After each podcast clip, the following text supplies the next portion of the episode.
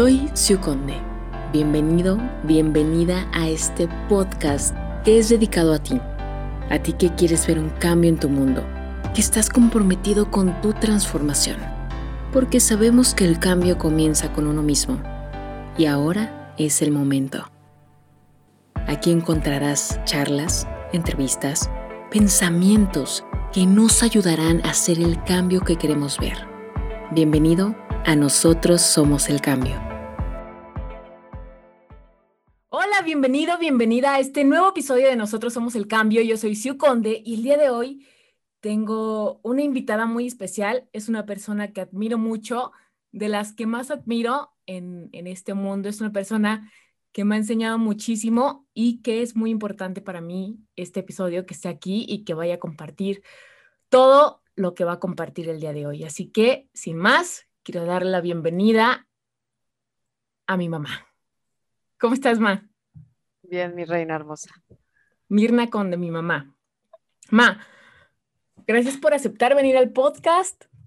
Ah, no te gustan mucho las cámaras, como exponerte tanto, pero este es un, vamos a poder decir que es un reto para las dos, tanto yo tenerte a ti como tú, tú abrirte a esta experiencia. Y Primero quiero empezar con esta pregunta. ¿Cómo fue tu niñez a grandes rasgos? A grandes rasgos, pues fue una niñez tranquila, normal. Mm, a lo mejor no había mucho dinero, pero, pero había amor, sobre todo de parte de mi mamá. Yo era muy apegada a mi mamá, eh, con mi papá muy poco, pero nunca nos faltó la comida, eh, lo principal, los valores sobre todo y el amor. El amor de mis hermanos y de mi mamá. Eres la menor de cinco hermanos, seis hermanos. De seis, seis hermanos.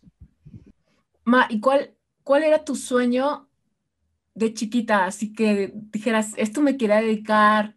¿Cuál fue ese sueño que tuviste? Ser maestra. ¿Maestra de Yo quería ser maestra de jardín de niños, quería ser educadora. Bueno, ahorita nos vas a contar un poquito de esto, pero cuando tú sales, bueno, había estaba la preparatoria y estaba el propedéutico, creo, ¿no? y cuando tú sales, ¿qué empezaste a estudiar y por qué? Precisamente cuando yo salgo de la secundaria, antes no se hacía preparatoria. Para irse a la normal, para estudiar la normal, era de la secundaria, te ibas directamente a la normal. Exactamente el año que yo voy a, que yo salgo de la secundaria, ya implementan la, preparatoria. Entonces estudio la preparatoria y después un año estudié un, un curso de taquimecanografía y después entro al propedéutico. Pero este, me fui al área de económico-administrativas y estudié administración de empresas, que era algo que no me gustaba. ¿Pero por qué estudiaste eso? Porque en una de las clases, este, resulta que yo estaba platicando con una compañera, nos sentábamos hasta adelante. Entonces el maestro que daba pedagogía nos sacó de la clase. Y entonces ¿Qué te sacó? Nos sacó de la clase a las dos, no, no escuchó nuestras explicaciones y dijimos, pues ya no vamos a entrar a su clase porque además estábamos en un grupo que, llevaba las dos modalidades, llevaba económico-administrativas y, este, y humanidades. Entonces ya no entrábamos a su clase y obviamente me seguí nada más con la de económico-administrativo y no me quedó otra más que irme a administración de empresas. Yo no sabía eso, no me habías contado, tramposa. ¿No te había contado? Sí, cómo no, sí lo he contado, a lo mejor no te acuerdas. O a lo mejor a ti no te lo había contado. Yo creo que no. Sí, así fue. Entonces por eso te fuiste a administración. ¿Y estudiaste cuánto, cuánto tiempo? cinco semestres. ¿Y ahí fue donde conociste a mi, no, verdad? ¿A mi papá? No. Él estaba en la misma carrera en la mañana, pero no nos conocimos ahí. ¿En dónde se conocieron? Nos conocimos en municipio. Yo entré a trabajar a municipio y él también, y ahí fue donde nos conocimos. ¿A qué edad tuviste esta preciosura de hija? A los 22 años tuve esta hermosura de hija. ¿Qué, ¿No habías terminado la universidad? No, no terminé la universidad. ¿Cómo fue, cómo fue enterarte que estabas embarazada y que no habías terminado la universidad? Creo que tampoco papá. Pues la universidad no la había terminado. Bueno, se supone que cuando yo le dije a mi mamá que estaba embarazada y bueno, nos hicimos los partidos para casarnos papá y yo, me, me dijeron que tenía que terminar la carrera. Y yo les dije que sí, la iba yo a terminar, igual él. Sin embargo, cuando ya naciste tú, pues la verdad, yo sentí que no, no valía la pena dejarte por estudiar algo que no me gustara, porque no me gustaba.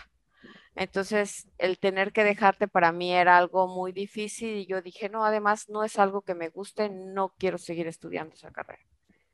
Y me dediqué a cuidarte a ti. Bueno, creo que eso para, para mí y para mis hermanos fue lo mejor que nos pudo pasar porque no tuvimos que estar eh, solos o que nos cuidara otra persona, sino que siempre tuvimos, te tuvimos a ti, que nos cuidaste, que estuviste ahí ayudándonos con las tareas, con la escuela, al pendiente de nosotros, este, dándonos los valores y la educación. Y creo que gracias, gracias a eso, a que tú ya no, no tuviste la necesidad, gracias a Dios, de irte a trabajar, podemos ser quienes somos ahora, tanto en valores como en el tipo de persona que somos. Y creo que eso para mí fue muy bueno, pero tú pensabas ¿tú pensaste en algún momento que querías como no cambiar de vida, pero sí empezar a dedicarte a algo más o, encontrar como otra cosa en la que poner tu atención? Ay, pues fíjate que yo creo que no, nunca lo pensé así. Siempre em, Siempre mi meta fue estar con ustedes, cuidarlos, apoyarlos. Este, no, creo que, creo que no. Además, tú sabes que te llevas cinco años con tu hermano y bueno, después él me necesitaba porque estaba chiquito y después con Ángel lo mismo, ¿no? O sea, seis años que le lleva a Jesús. Y entonces, no, yo siempre, Fíjate que cuando yo estaba chiquita, a pesar de que mi mamá siempre estuvo aquí en la casa con nosotros, obviamente éramos seis y siempre tenía trabajo. Entonces a veces no se podía dedicar a ponerse a estudiar con nosotros. Sin embargo, yo siempre dije, yo cuando tenga mis hijos, quiero dedicarles tiempo, quiero enseñarles, quiero estar con ellos, quiero apoyarles, que sean responsables, que terminen sus tareas. Todo a, lo que me dediqué con ustedes y pues era, era mi sueño, era, era lo que yo quería, estar con ustedes, no tener que mandarlos a una guardería o que dejarlos con otra persona. Tú ahorita, y es algo que me gusta mucho mostrar en el podcast, que nunca hay momento para dedicarse a lo que uno le gusta. En este caso tú te dedicaste, bueno, a nosotros, que gracias a Dios pudiste tener la oportunidad y nosotros como hijos también. Sin embargo, fuera de la familia, tener como un sueño o una meta. Nosotros vivimos una temporada, vamos a llamarle complicada, en la que, bueno, yo no le veía fin, fueron como tres, cuatro años, más o menos. Y en ese momento, digamos que nuestras vidas dieron un giro pues completamente de 180 grados en donde sí, ahorita lo vemos y yo lo veo como un crecimiento para todos, como también desapegos, de mucho aprendizaje, pero cuando pasa todo, todo esto, hay un momento en el que tú tienes que empezar a ver, si no, si, si bien no por los tres, si ver como por Ángel, por Jesús y por ti.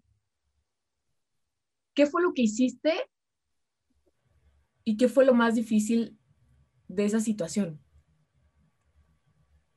En esos momentos sí me hubiera gustado haber terminado mi carrera. Y me hubiera gustado terminar mi carrera antes de haber tenido a mis hijos. Y me hubiera gustado terminar no esa carrera, sino la carrera que a mí me apasionaba, que era pues algo este, relacionado con la educación. Este, pero bueno, tuve que, tuvimos que enfrentar porque fue, fue un sufrimiento para toda la familia y fue enfrentarnos a cosas muy difíciles. Tú sabes que tuve que poner una cocina económica para poder, este, pues, ir generando ingresos. Sin embargo, mm, pues no era el lugar, a lo mejor el, el idóneo o el correcto. Y bueno, la cerré y después tuve que ponerme a vender ensaladas. Y bueno, gracias a Dios después conseguí un trabajo en un jardín de niños, no como educadora, que era lo que yo quería, sino como asistente. Sin embargo, el estar con los niños, convivir y estar con lo que a mí me gusta y me apasiona, que es estar con los niños, pues fue algo muy padrísimo. Fue algo muy bonito.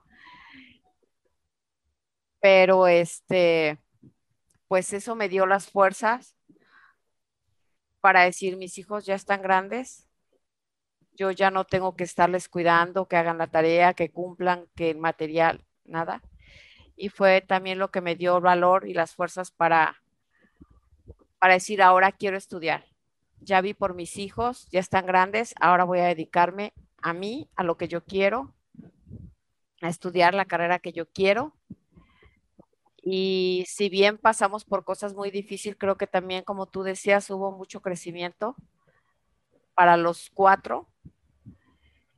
Y, gracias a esa experiencia, hoy estoy estudiando la carrera que yo quiero.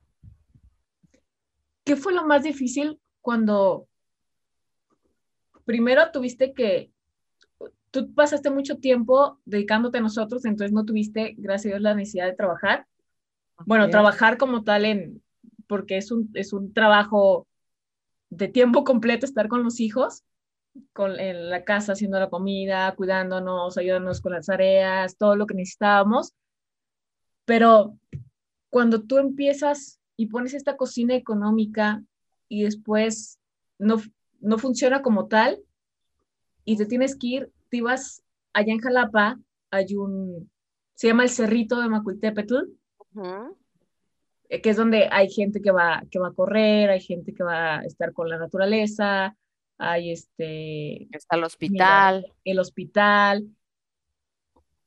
Cuando, cuando pasa todo esto, primero en la cocina económica, que gracias a Dios tenemos como el, el lugar, el espacio, ¿Sí? y no funciona como tal, y te tienes que ir, porque les voy a contar, te tienes que levantar a las 4 o 5 de la mañana Tienes, un día antes ya tenías comprado todo, tenías que preparar todo porque hacías ensaladas, hacías sándwich y tenías que preparar el pollo, tenías que preparar todas las verduras que llevaban. Eran productos muy ricos, de buena calidad y obviamente necesitabas invertirle mucho tiempo. Entonces, pararte 4 o 5 de la mañana a preparar todo, ¿te ibas a qué hora? ¿A las 7? ¿6?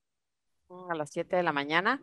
A las 7 de la mañana a pararte ahí fuera de, del cerrito a ver si se vendían. Así es. Si no, a veces regresabas con cosas.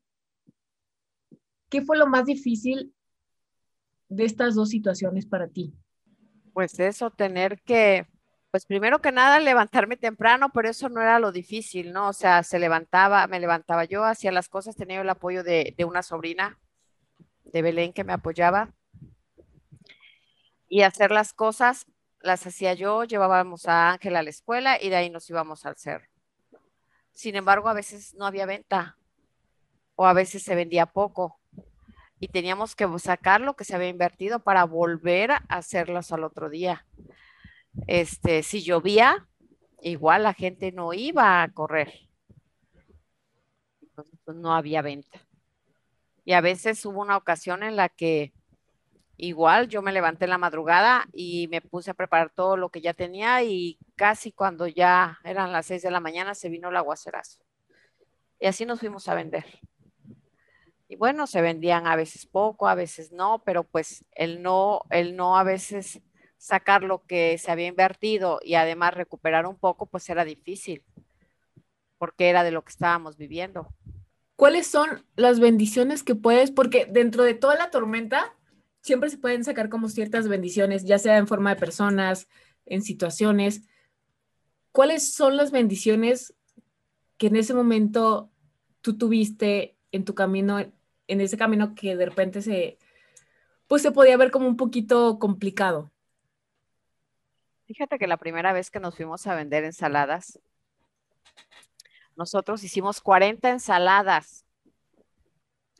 Sin ni siquiera conocer a, pues a grande, muchas gentes donde nos íbamos a ir a vender, ¿no? Empezamos por negocitos a ir a ofrecerles y nos fuimos a parar ahí al cerro de Macultepec, afuera del hospital. Y pasó un chico en su carro y se paró y nos dijo, ¿qué venden? Nada más se paró así, ni siquiera se bajó del carro. ¿Qué venden? Ensaladas. Y nos dijo, yo quiero una, pero me la llevan al estacionamiento de allá arriba. Ok. Entonces quedamos ahí un ratito. Creo que no vendimos más que una.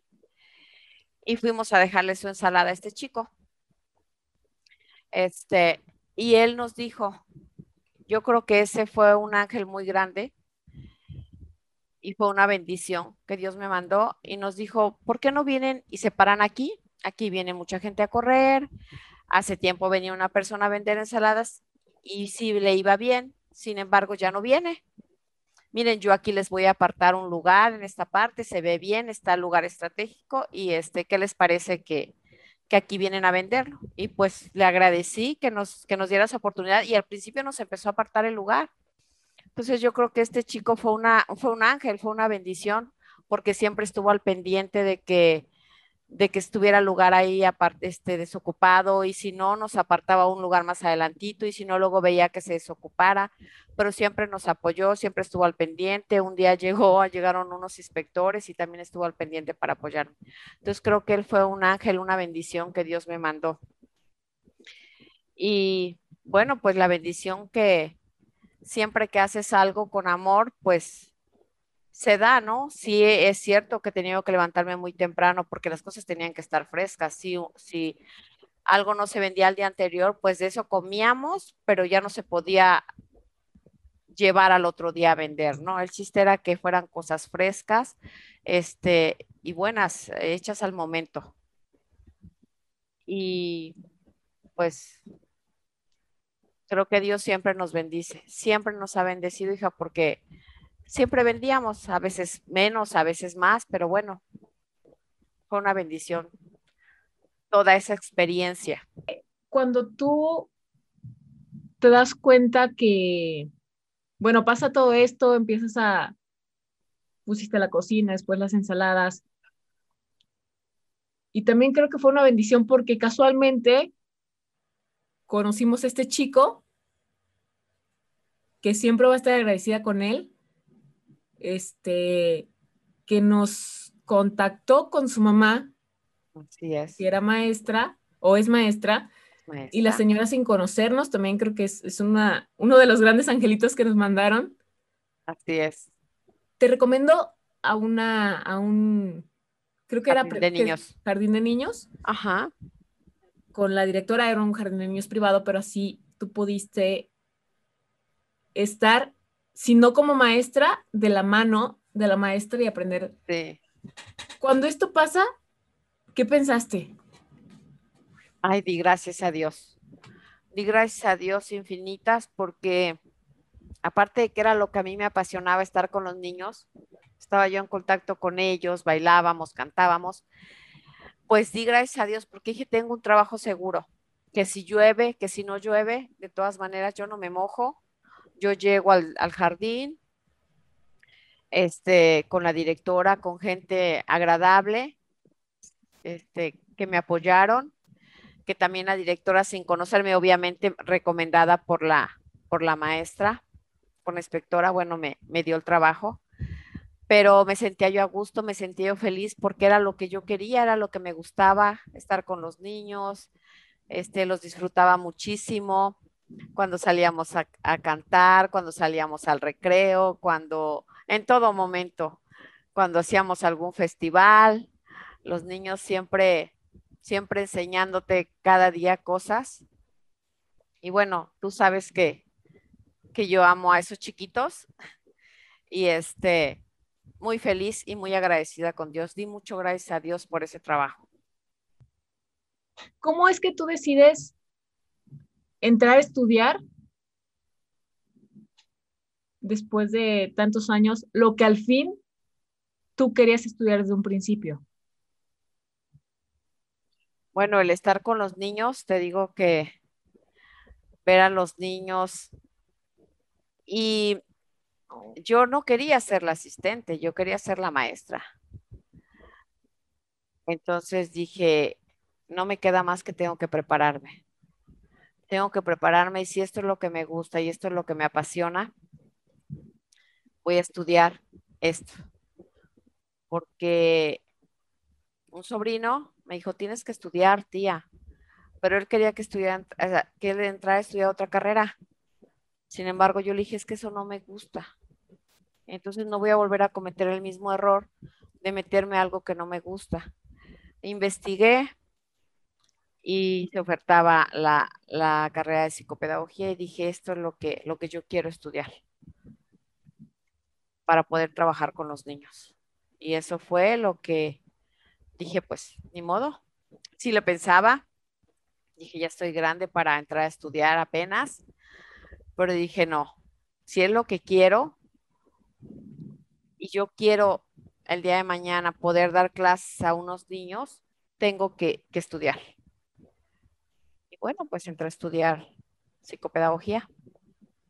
Me acuerdo que me decías que la edad, que estabas grande. Bueno, primero que no quería, que, que mi primo quería que estudiaras algo. Y yo te dije que no. Que estudiaras lo que tú quisieras. Y después me decías que la edad, que ya estabas grande, que ibas a encontrar con puros chamaquitos. Ya ¿Te falta un año de carrera? Un año. ¿Cómo es por fin estar haciéndolo? Si no sí haciendo en parte, porque ya estás, estuviste en contacto con niños, ahorita estás también eh, con una, una pequeña, también ayudándola, guiándola.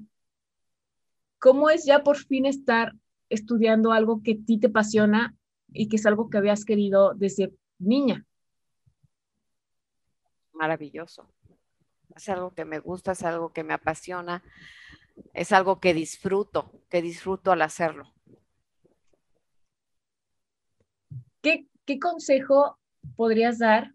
Porque tú eres una de las personas, y yo lo he comentado mucho, si no bien, si bien en, en algún episodio del podcast también con, con algunos amigos, que tú eras una de las, pues no únicas, pero sí de las pocas personas que cuando me entraba una locura a mí, por ejemplo, cuando quería estudiar música o cuando quise estudiar actuación y luego comunicación, fuiste de las, pues no de las únicas, pero sí de las pocas personas que, que me apoyó. O si bien yo podría decir que, que el apoyo más grande que tenía porque había otra persona que no quería que yo estudiara ni, ni música, que ya lo he comentado también, ni música, ni actuación. Comunicación, pues, no fue la gran felicidad, pero tampoco era como lo mejor. Pero para mí, el tener ese apoyo ha sido, yo creo que uno de los pilares, porque así me ha atrevido a hacer muchas cosas.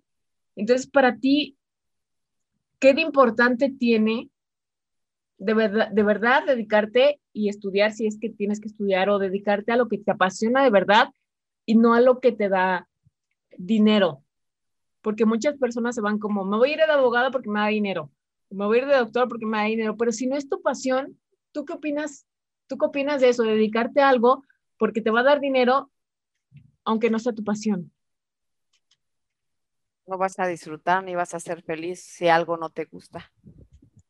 Tienes que hacer lo que te apasiona y lo que te gusta, como yo siempre te lo dije. No importa lo que opinen los demás. Lo que importa es lo que tú sientas y lo que tú quieras. Y entonces tienes que estudiar lo que, lo que a ti te guste, porque yo que ya viví esa experiencia de no poder entrar a estudiar lo que a mí me apasionaba y lo que a mí me gustaba, y entré a estudiar. A lo mejor si yo hubiera entrado a estudiar este, para maestra de preescolar, hubiera yo terminado mi carrera. Sin embargo, estar en una carrera que no te gusta, que no te apasiona, que no, que no lo haces con amor, que ni siquiera el, el hacer la tarea lo haces con amor, no aprendes, no haces las cosas con esa pasión o con ese amor, con esa entrega, no lo disfrutas. Por eso tienes que hacer las cosas que te gustan. Y yo siempre te lo dije, tú tienes que hacer lo que a ti te apasione, lo que a ti te guste, no importa lo que opinen los demás. ¿Por qué ya no seguiste? Bueno, ahorita podemos ver hacia el pasado y ver cómo fue el escalonándose. Tal vez si tú te hubieras dedicado en un principio a, a ser maestra preescolar, no hubieses podido estar como todo el tiempo con nosotros, ¿no? Y no es como que podamos cambiar ahorita las cosas, tal vez sí, pero ¿por qué ya no seguiste intentando estudiar para ser maestra de preescolar o pedagogía o psicopedagogía?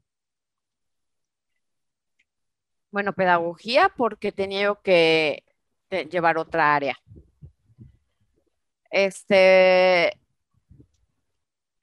¿por qué no seguí intentando? Pues no sé, tal vez una vez de que naciste tú, yo no te quería dejar para nada, o sea, yo no quería que tú tuvieras que irte a una guardería o que, que, que no es porque sean malas las guarderías, hoy entiendo que, que es a lo mejor lo mejor para los niños a cierta edad cuando empiezan a convivir y, aprenden infinidad de cosas y se vuelven independientes.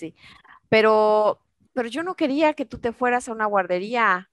A lo mejor si en aquel entonces yo o me hubiera gustado saber todo lo que hoy sé respecto a los niños, pero pues no, no fue así.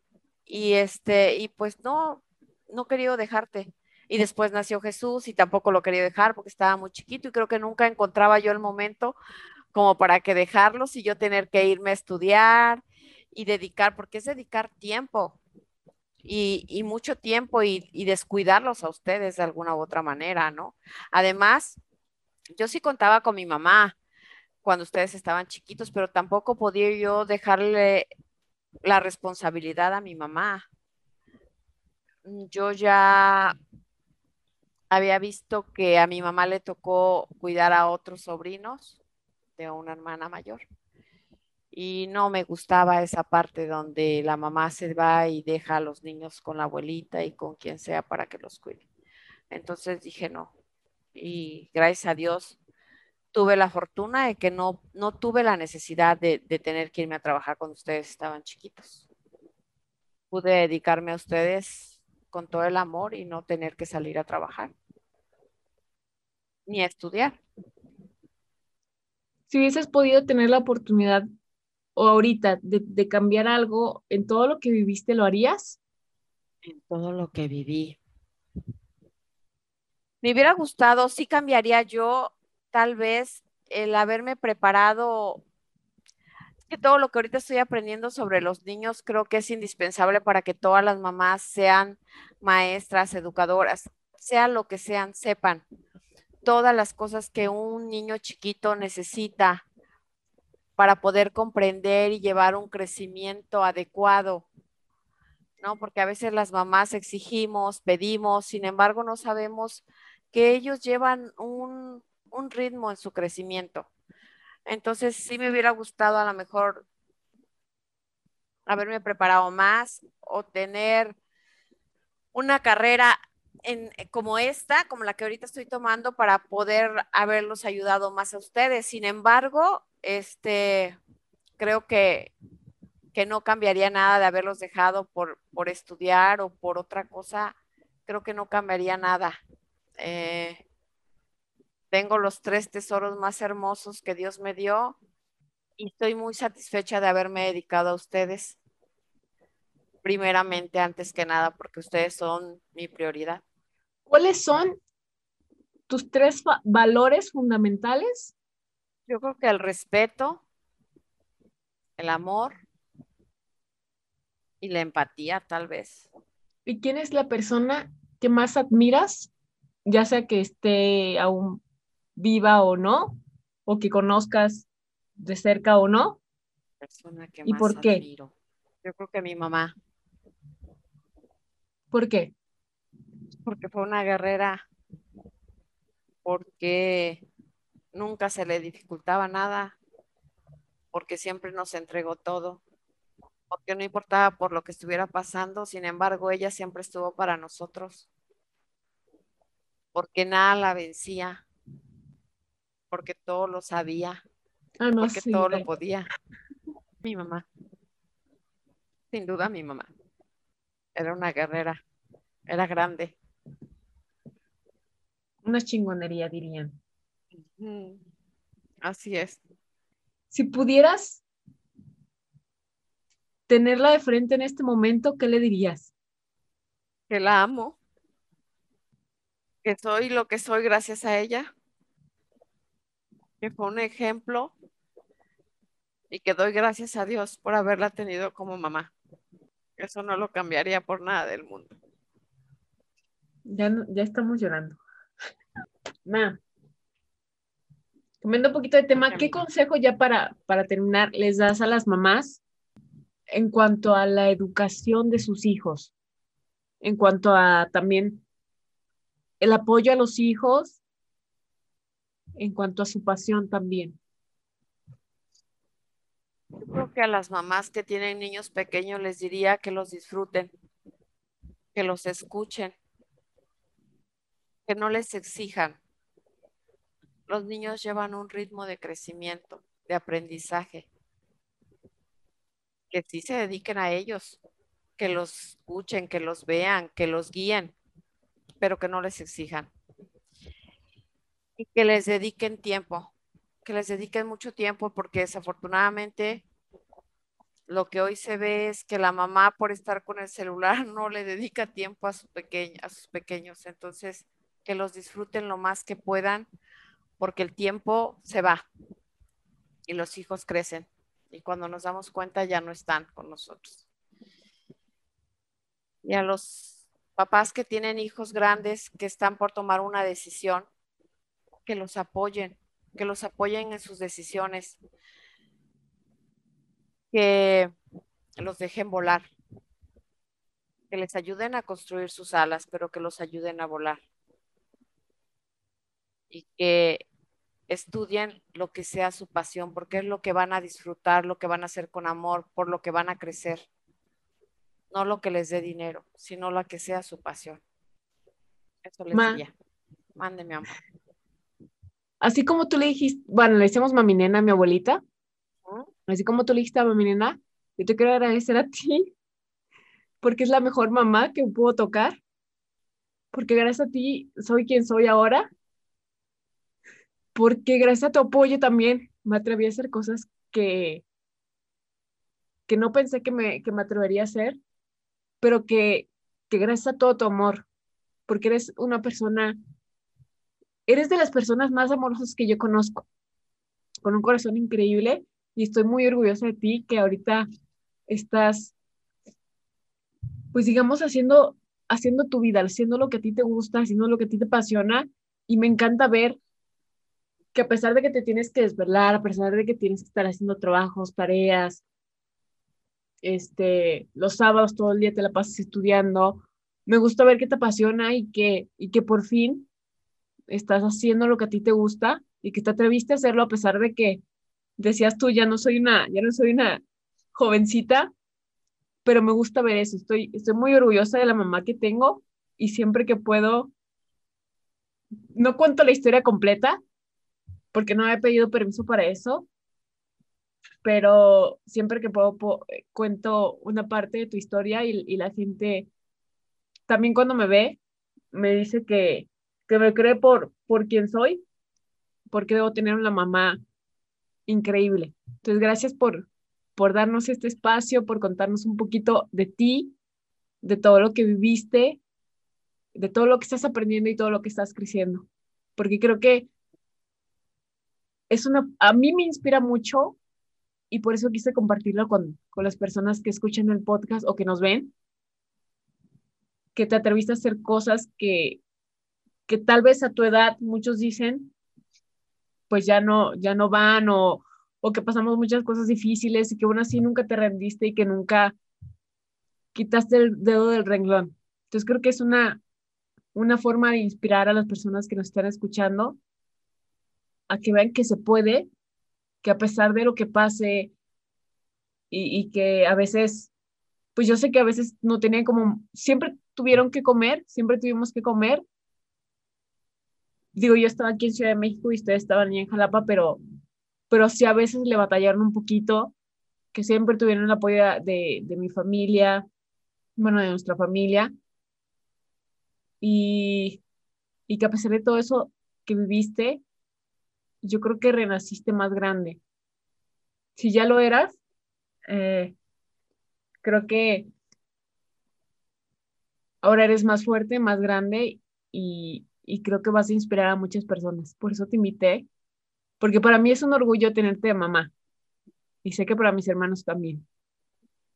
Gracias, mi reina. Tú sabes que ustedes son mi más grande tesoro, que te admiro, que te amo, que te adoro, que es lo máximo, que cada día me siento más orgullosa de, de, ver lo hermosa que, que es mi hija, lo inteligente, lo capaz, lo fuerte, lo luchona, lo grande. Bueno, ¿qué más te puedo decir? Mi vida, eres mi tesoro. Te amo, mamá. Y yo a ti te también. mi vida. Te amo. Gracias. Este fue un episodio más con mocos y todo. Nosotros somos el cambio. Esta es una de las personas que más admiro y, y creo que ya lo han podido ver con todo lo que ha contado y que ha contado muy poquito en realidad que no es lo mismo contarlo a, a vivirlo, pero ojalá sirva de inspiración para ustedes, que a pesar de que a veces veamos que la tormenta nada más no se acaba, eh, siempre hay un final para esa tormenta y siempre esa tormenta trae aprendizajes y trae crecimientos que nos van a ayudar. Y, gracias a esa tormenta que vivimos, somos quienes somos ahora, estamos más fuertes, más unidos y nos amamos más. Así que ojalá te haya servido de inspiración y ojalá te atrevas a hacer eso que tanto, que tanto tienes en tu corazón y que tienes en tu mente. Chao.